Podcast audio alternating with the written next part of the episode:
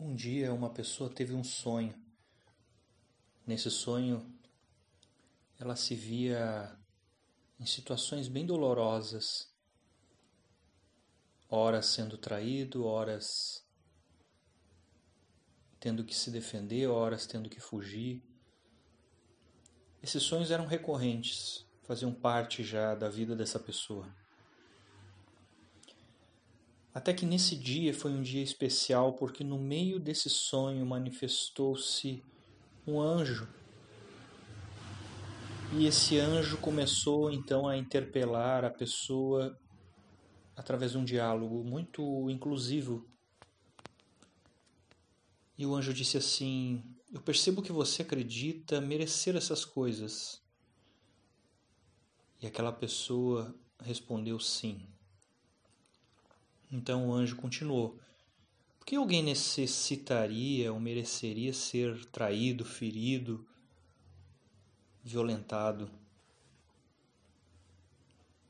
E a pessoa disse: Porque eu mereço, eu cometi crimes, eu fui mal no passado.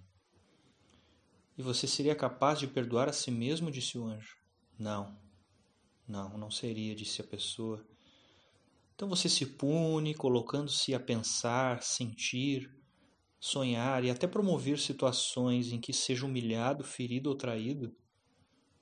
A pessoa cabisbaixa, dentro de si mesma, admitiu que sim. Você acha que deve pagar pelos teus erros sofrendo hoje, vivendo com uma dor auto-infligida? A pessoa disse então: sim, e se eu puder aliviar a dor de quem eu feri no passado, absorvendo o seu sofrimento para mim mesmo, uh, não me destacando, ajudando-os para que eles prosperem, ainda melhor. O anjo, como se já soubesse de todas essas respostas, continuou: Mesmo que essas escolhas agridam você, mesmo que isso atrapalhe o seu próprio caminho? A pessoa disse então sim, mesmo assim. Um caminho de sacrifício, então, disse o anjo. Sim. Então me diga uma coisa: você acredita em misericórdia? perguntou mais uma vez o anjo. E a pessoa disse que não. Em compaixão? Também não. Você acha que essas pessoas lá no seu passado que foram prejudicadas por ti já não te perdoaram? Então a pessoa disse: Eu não sei, mas eu não me perdoo. O anjo muito sábio continuou: Então continua se punindo através de pensamentos negativos e de medo, se colocando em situações que exponham tuas vulnerabilidades e abrindo os teus segredos diante dos inimigos. É, parece que eu estou vivendo assim, disse a pessoa. Então o anjo, conhecendo todas as memórias daquela pessoa, puxou em sua memória uma lembrança. Você lembra daquela pessoa que te traiu lá no passado, na sua adolescência? Ambos viam a memória nesse momento e a pessoa que estava sendo auxiliada pelo anjo então reconheceu e disse que sim, que lembrava. E por que é que você não se vingou daquela, daquela pessoa? Por que é que você não fez o mesmo que ela? Silêncio. Nada havia sido dito. Não sabia onde o anjo queria chegar. Você não deu inclusive outra chance àquele ser? Não tentaram reatar um relacionamento, uma amizade por um tempo? Mais uma vez o silêncio se fez. Mas algo começou a mudar nessa pessoa.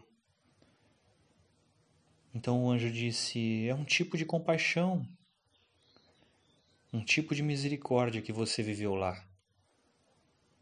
Nesse momento, o choro rompeu a face desse ser, dessa pessoa que é homem ou que é mulher, você escolhe. O choro de alívio, o choro de quem encontra uma ferida dentro de si. O anjo sábio e curador continuou: Você conhece essas coisas. Você não acha que Deus faria o mesmo por você? Em prantos, esse ser reconhece e diz que sim. Ótimo, disse o anjo. Então me diga, e se ao invés de você se punir, nós fizermos algo mais amoroso e útil, inclusive para essas pessoas com quem você se sente devedor? Sim, o que? O que eu posso fazer? disse o ser. Orar. Toda vez que você se pegar pensando em alguém, alguma situação, tentando planejar o futuro ou tentando revisar o passado, Toda vez que um pensamento negativo envolvendo alguém surgir, você vai orar para essa pessoa ou situação. Sim, concordou, disse o ser, que logo começou a ver à sua frente várias situações que o atormentavam diariamente, em forma de preocupações, em forma de medo. Então o anjo disse: Vamos praticar agora mesmo? E juntos eles oraram. A oração foi aquela que a pessoa conhecia, não precisa inventar muito, não.